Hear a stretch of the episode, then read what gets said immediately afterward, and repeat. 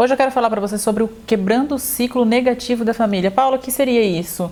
Quebra de repetição de padrão familiar. Não é quebra de repetição de padrão social, justamente porque tudo que nós aprendemos, nós aprendemos lá na nossa infância, basicamente na idade aí dos seus 6 a 12 anos. Paula, minha mãe criou, me fala assim, mas eu criei você da mesma forma que eu criei seu irmão, seus outros irmãos, e você tem a personalidade diferente, justamente porque nós recebemos, estamos condicionados a receber aquilo que nós acreditamos ser verdade absoluta para mim. Por exemplo, né? Eu adoro muito fazer analogia, eu acho que isso consegue ficar mais explicado para você. É o seguinte: se eu cresço vendo meu pai é, ler livro, eu vou crescer condicionada que ler livro é muito bom. Então eu vou repetir. Porém, em contrapartida, se eu cresço vendo meu pai fazer alguma coisa que não é ético ou que não é correto, e aí fica a seu critério saber o que é ético, o que não é, é eu vou crescer condicionado que aquilo é bom. Vocês entendem? Então eu crio a minha verdade absoluta e passo a crescer, crescendo, vendo aquilo e fazendo, repetindo o padrão ou rebelando. Tá? Por que, que eu acabo repetindo ou acabo rebelando? Porque se o meu pai ou se minha mãe, as pessoas que são referências para mim, fazem aquilo, sinal que aquilo é bom. Então, quando, como que eu quebro esse ciclo negativo?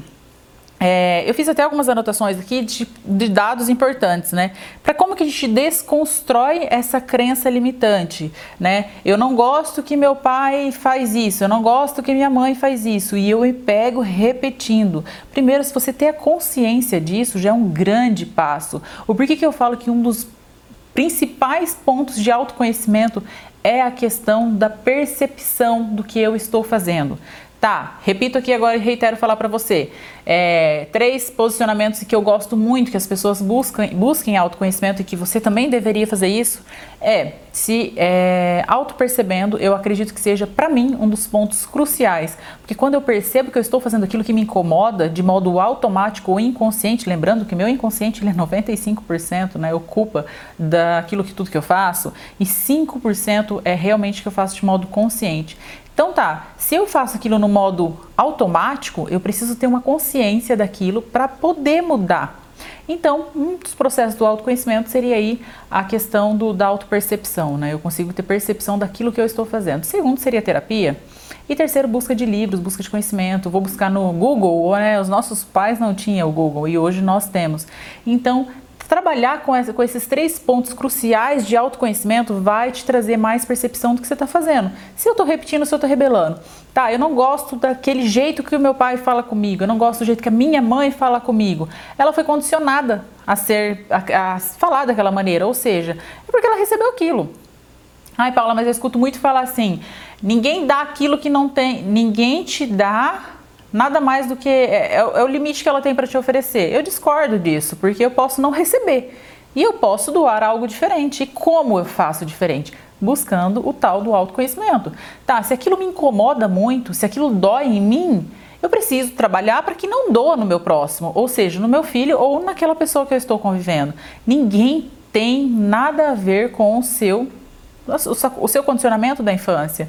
E aí, principalmente, eu escuto muito, muito mesmo, é, relatos de que, Paula, é, meu casamento não está dando certo, ai, muita briga, ai, é, é muito difícil essa, essa convivência. Sim, você foi condicionado, criado de uma maneira, o seu marido foi condicionado, criado de uma outra maneira. E aí vocês se juntam com repetições de padrões familiares e vai dar divergência, justamente porque você foi criado de uma maneira e ele foi criado de outra.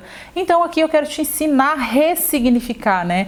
É, a reprogramar. Lembrando que a nossa mente, quando ela passa por algum tipo de trauma, tá, eu não gosto da cor rosa porque eu tive um trauma lá na infância. Eu tava um dia, minha mãe me vestiu de rosa, tava linda, maravilhosa, e fui pra escolinha, cheguei lá, caí, bati o joelho, quase morri, bati a cabeça, enfim, eu criei um trauma e eu coloco a, a, culpa nessa questão da cor. Porque foi um dia que eu estava muito feliz com a questão da cor rosa e essa cor me trouxe uma lembrança muito ruim.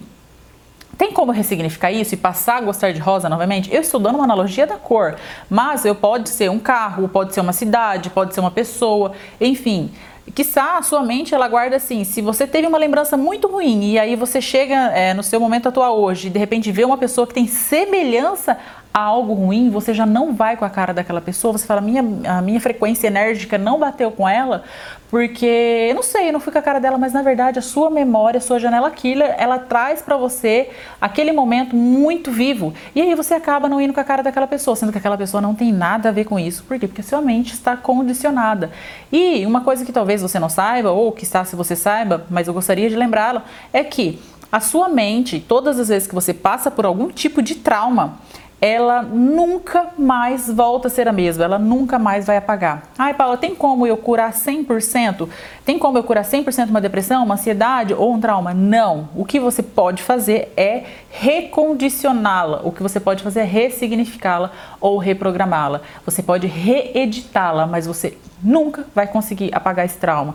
Então, cuida bastante da sua mente, você precisa cuidar bastante daquilo que você vê, daquilo que você ouve, daquilo que você fala, justamente para você não criar uma janela killer. É como se sua mente batesse uma, uma, uma foto, pensa comigo agora, eu estou em determinado momento e vem um flash, bateu. Quando esse flash bate, a sua mente, ela diretamente manda para a janela killer e ela arquiva isso.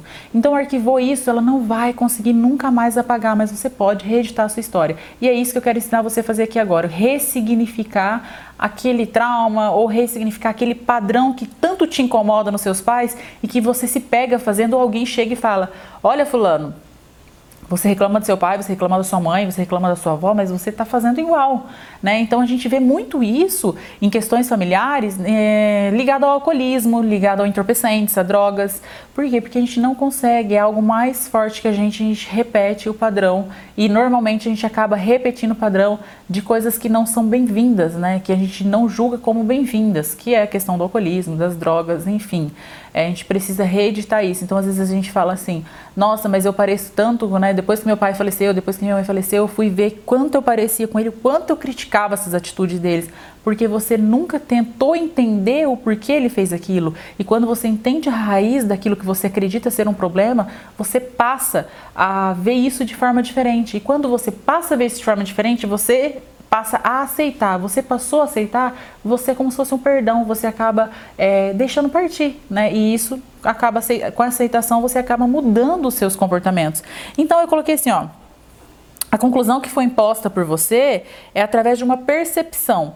Lembra que eu falei no começo do vídeo que você percebe que aquilo, se seu pai, sua mãe está fazendo, você percebe que aquilo é legal, aquilo é bom e você acaba repetindo, então você gravou. Não, mas o meu pai fazia e era bom.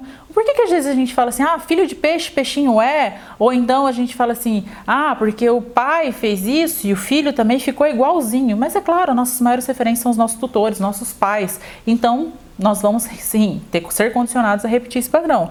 Então é isso que faz com que você fique nesse condicionamento. Você criou esse condicionamento. Eu quero fazer uma analogia só para ficar mais exemplificado. Pensa comigo é, várias caixinhas. Então, são várias caixinhas. Então, essa é a minha caixinha da minha personalidade, essa é a minha caixinha de percepção do mundo, essa é a minha caixinha de percepção de família, essa é a minha caixinha de. Eu tenho várias caixinhas. E cada caixa eu tenho o que eu acredito ser verdade absoluta para mim. E quando eu cresço e eu acredito que isso é verdade absoluta para mim, eu penso o seguinte. É, para mim, o certo é ter uma família, eu ser casada, ter filhos e o homem prover. Se eu acredito que isso é certo para mim, é porque eu tive um exemplo lá no passado. A minha família vem repetindo esses padrões. Quando chega alguém que bate de frente com esse meu pensamento e acredita que isso não é uma verdade absoluta, eu preciso não estar com a minha mente engessada, eu preciso estar abertas às novas ideias. Se eu pego aquilo como verdade absoluta e acredito que não, que o fulano está errado, eu travo o meu crescimento. É como se a gente pensasse que, sabe o cavalo quando você coloca uma tapa nele aqui e aí você não deixa, ele não consegue ver dos lados? Eu estou dentro dessa caixa e eu não consigo ver que lá fora existe um novo horizonte, que lá fora tem um mundo, um mundo novo novo em que eu posso mudar as minhas percepções e aceitar e, quiçá, liber, libertar os meus filhos, as pessoas que convivem comigo, do meu pensamento fechado. Então, libertar, a, a quebrar essa crença limitante dos nossos pais, é, trocar esse tipo de mindset, pensamento, Paula, mas os meus pais estão errados? Os meus tutores estão errados? Os meus avós? Não, eles não estão errados. Mas talvez eles não tenham, não tenham tido a oportunidade que você está tendo agora de estar vendo esse vídeo e ampliar o seu horizonte de pensamento. Não quer dizer que você precise abraçar a ideia do outro, não quer dizer que você precise levar como verdade absoluta a ideia do outro, mas você precisa ampliar o seu pensamento, você precisa trazer novos horizontes. Pensa comigo, como se você abrisse a caixinha, saísse e a hora que você olhasse tem um mundo aqui fora te esperando.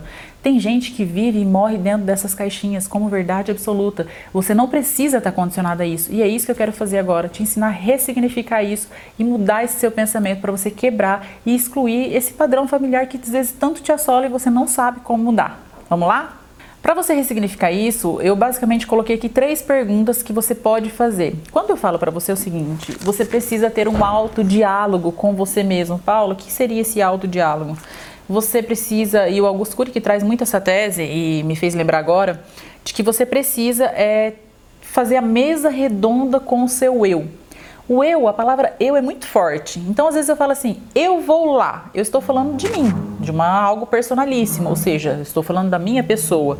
E quando eu falo sobre o eu, eu preciso entender o que esse eu carrega, né? Então, quando eu falo para você assim, ó, ressignificar algo que eu vi no passado, você pode fazer uma pergunta assim: de que maneira eu posso resolver essa questão? Qual questão? Paula, eu vou te dar um exemplo. Eu gosto muito de trazer os exemplos em analogias para você entender, né, de fato, e colocar isso na sua vida. Então, assim, é... eu não gosto da maneira como minha mãe fala comigo na frente dos outros. E aí você se vê falando com o seu marido da mesma maneira que a sua mãe fala com você. E aí você fala, poxa vida, mas não era para ser assim. Nossa, não, não. A hora que eu vi, eu já falei. Por quê? Porque você foi condicionada, você criou isso como verdade para você absoluta e você se vê fazendo da mesma proporção. Ah, mas eu tenho dois, duas opções, eu tenho dois caminhos, ou eu vou repetir ou eu vou rebelar. E aí a escolha está com você a partir de que você ressignifique isso. Então tá.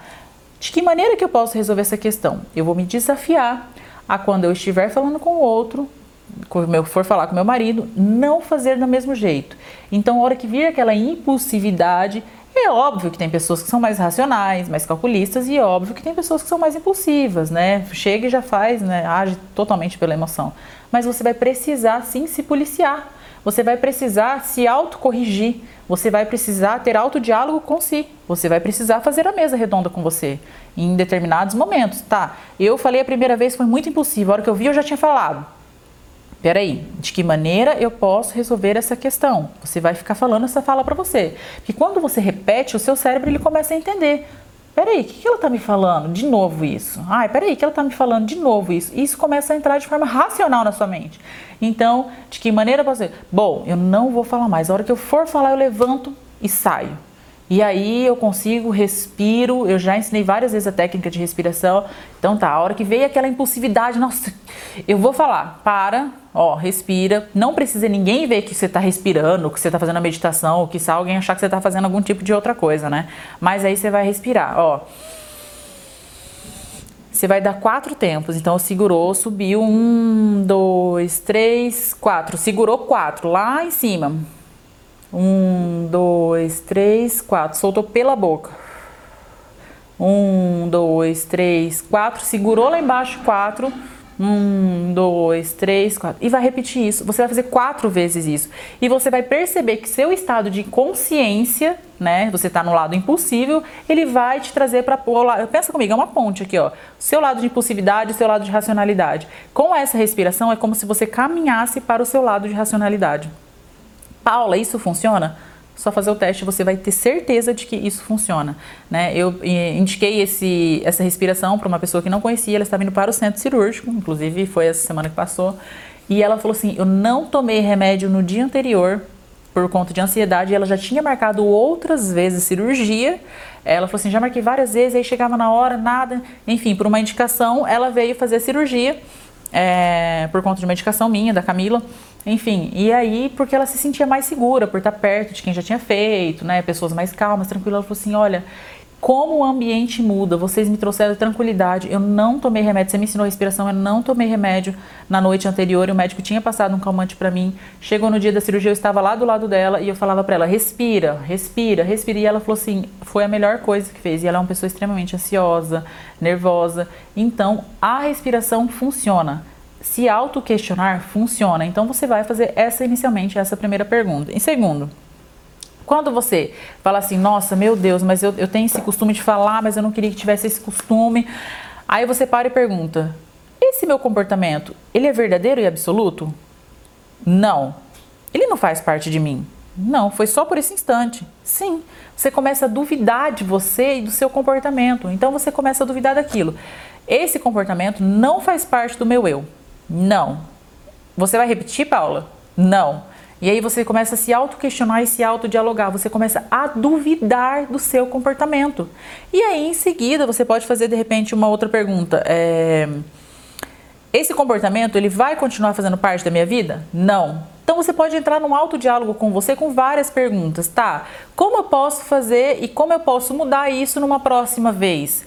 Bom, eu posso mudar isso que a hora que ele vier falar comigo, Lembra que a comunicação tem que estar presente na sua vida a todo instante, né? Então, assim, não gostei da atitude que ele falou comigo, vou respirar, vou deixar passar e chegar e falar: olha, Fulano, eu não gostei, né, do jeito que você falou comigo. É, eu sei que tem muita coisa para mudar e eu gostaria de deixar em aberto que se tem alguma coisa que você também não goste, me falar. É, mas eu tô num trabalho de quebrar essa repetição de padrão, né, excluir esses comportamentos da minha família, já que isso tanto me incomoda e eu gostaria dessa colaboração. Será que você pode me ajudar com isso? E de repente, se você vê alguma coisa, você me falar com um jeitinho assim? Tudo é comunicação. Eu falo que o mal da humanidade hoje é a falta de diálogo e a falta de comunicação. Não gostei? Deixa claro. Gostei? Também deixa claro. Não gostei? Relata a crítica. Não existe crítica construtiva. Ah, você deve escutar muito isso e eu também já escutei, que está também já falei, mas eu mudei meu pensamento em relação a isso. Crítica construtiva? Não, crítica é crítica. Você chega para a pessoa e fala: olha, a maneira como você está falando está me desagradando. Você poderia, né, de repente, falar de um outro jeito comigo? É, até te peço desculpa por estar falando isso, mas é o que dói em mim, incomoda. E do mesmo jeito que às vezes dói alguma coisa em você, e se eu fizer isso, eu gostaria que você falasse para mim também. Percebe que não tem ofensa? Tem clareza? e tem comunicação? Então, você duvidar daquilo que você, duvidar do seu comportamento, você critica o seu comportamento e você determina, na próxima eu não vou fazer isso, eu não vou agir dessa maneira. Na próxima eu vou agir com racionalidade. Então, a gente tem a técnica aí do duvidar, criticar e determinar. Eu duvido do meu comportamento, eu critico ele, porque eu aponto e eu vejo meu erro e eu determino que aquilo não vai fazer mais parte de mim. É dessa maneira, com consciência e racionalidade, que eu mudo o meu comportamento, tá bem? Então coloque em prática aí. Eu quero te explicar um pouco o que é a crença limitante. Às vezes você escuta eu falar tanto que é, que é crença de familiar, é, são algo que não é tangível, né? Então, se eu parar de falar crença, é aquilo que eu acredito, né? Se eu tenho crença em algo, é porque eu acredito em algo. Se é limitante, é porque aquele algo me limita. Então, eu quero trazer para você de forma mais é, natural e que você consiga entender o que de fato é essa crença limitante e como desconstruí-la, né? Já que não é algo tangível, né, que você só escuta falar, eu queria te trazer isso de forma mais clara. Como que eu tenho essa crença limitante? Então, é, deixa eu pensar aqui num exemplo para você. Bom, é, hum, vamos lá, eu, eu trazer para você essa crença de forma assim. Eu acredito que trabalhar com, com vender roupas não dá, tem que ser na minha loja. Eu tenho uma loja, por exemplo, e aí eu acredito que vender roupa tem que ser, gente, eu preciso mostrar a roupa para pessoa. É difícil vender pela internet. Como? Não sei como que as pessoas conseguem fazer isso. Por mais que você saiba que ao seu redor tem muita gente, tem lojas que são só online. É, eu falei do exemplo da roupa, mas de repente vamos trazer algo mais é, fechado. Por exemplo, assim, como que eu consigo vender um trabalho pela internet? Eu preciso conversar com a pessoa, eu não consigo. Ah, mas eu não tenho idade mais para isso. Idade, o seu momento de fazer algo foi há 20 anos atrás e a segunda melhor data é hoje. E você precisa ampliar o seu conhecimento. Se você não sabe como fazer isso e as coisas estão ficando difíceis, você precisa fazer algo diferente daquilo que você já está fazendo. Então, assim, eu vou trazer aqui quatro ou cinco passos que eu anotei para vocês. Deixa eu ver, um, dois, três, quatro, cinco passos para que você entenda como desconstruir esse pensamento, tá? Então vamos levar na analogia aí a questão da loja de roupa, mas isso serve para qualquer outro exemplo. Coloque o que encaixe dentro da sua vida, tá? Tudo que você, quando você tem a crença, é aquele negócio que tudo que você faz, eu até anotei aqui, ó, tudo que você faz assim mesmo para justificar o que não está funcionando é uma crença.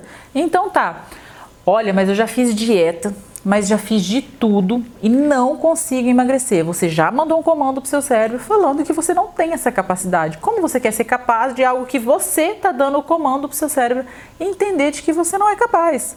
Então, você, isso é uma crença. Tá? Então, assim, será mesmo que você fez tudo? E aquele happy hour no meio de semana, aquele lanchinho, mas é só hoje. E aquela preguiça que bate quando você está indo para academia, ou então aquela fotinha bem feita que você deveria fazer para colocar o seu produto à mostra para todo mundo, aquele momento que você deveria estudar para saber como colocar o seu produto à vista das outras pessoas na internet. Será mesmo que eu estou fazendo de tudo? Será que eu já dei o meu melhor e ali acabou? É uma crença limitante. Então, como eu desconstruir ela? Passo número um, escreva para você o que é a crença, essa crença. Bom, eu não consigo vender pela internet. Por quê? Ah, porque eu acredito que isso é muito difícil. Por que muito difícil? Ah, porque eu não consigo tirar foto bem feita. Como eu posso mudar isso? Ah, eu posso pesquisar no Google. O Google vai me ajudar? A resposta você já sabe, né? Escrevendo isso, você vai se auto-questionando. Por quê? Como? Quando? Que jeito? Como posso fazer melhor? E você vai encontrando toda a resposta na sua pergunta mesmo. Você vai perguntando e se auto-respondendo. Então esse jogo vai começando a ficar mais aberto. Regra número dois: eu reconhecer que são crenças e não verdades absolutas. Lembra que eu já falei para você que quando a gente tem consciência do nosso erro, é muito melhor é, é, eu acho terrível. Eu falo isso até para o pessoal que trabalha comigo, as pessoas que convivem já sabem. Eu não ligo de você errar. Não ligo. O problema é a pessoa não admitir o erro. Ela precisa saber e ter consciência de que ela errou. Só assim ela é capaz de mudar. Só assim ela é capaz de é, trazer a verdade para ela e para, a pessoa que ela está fazendo a, a, o serviço, a coisa, enfim. Errou. Bom, onde eu errei? Ah, eu errei naquela curva, naquele ponto que eu fui fazer eu errei, admito, e eu posso fazer diferente. Tá, então, reconhecer que são crenças e não verdades, eu reconheço que tem muita gente dando certo. Por que comigo não está dando certo? Aí você vai lá e escreve. Ó, qual é a minha loja de referência? Ó, a loja X está tendo muito sucesso no online. Tá. O que, que ela faz de diferente que eu não faço? Ah, o ponto forte dela é ela faz isso, faz aquilo. Tá. E o meu ponto fraco? Ah, meu ponto fraco é esse. Tá. Por que, que você acha que ela tem sucesso? Ah, eu acho que ela teve sorte. Já começou errado, porque aí você não está admitindo o seu erro, não está admitindo a sua crença, né? Então você está levando isso como verdade. Não, ninguém teve sorte. Se a pessoa dá duro, ela trabalha ali, então coloca uma pessoa. Ninguém é referência para você de pessoas que teve sorte. Você leva como referência, de repente, grandes marcas ou grandes referências que realmente para você tem como sucesso. Então vai lá e escreve. E vai destrinchando todo esse processo. E vai quebrando. Pouco a pouco você está quebrando aí a sua crença. Número 3. É, tente uma crença diferente. Tá, se para mim até hoje isso foi verdade absoluta, por que, que para outra pessoa a verdade é diferente? Por que, que eu posso olhar diferente para aquilo que ela faz? Por que, que leva ela a acreditar naquilo e não no que eu faço? Por que, que leva ela a fazer diferente do que eu faço? Você começa a se auto-questionar, auto ter um auto-diálogo com você mesmo. Tá, então por que, que para ela dá certo e para mim não? Por que, que para mim dá certo e para ela não?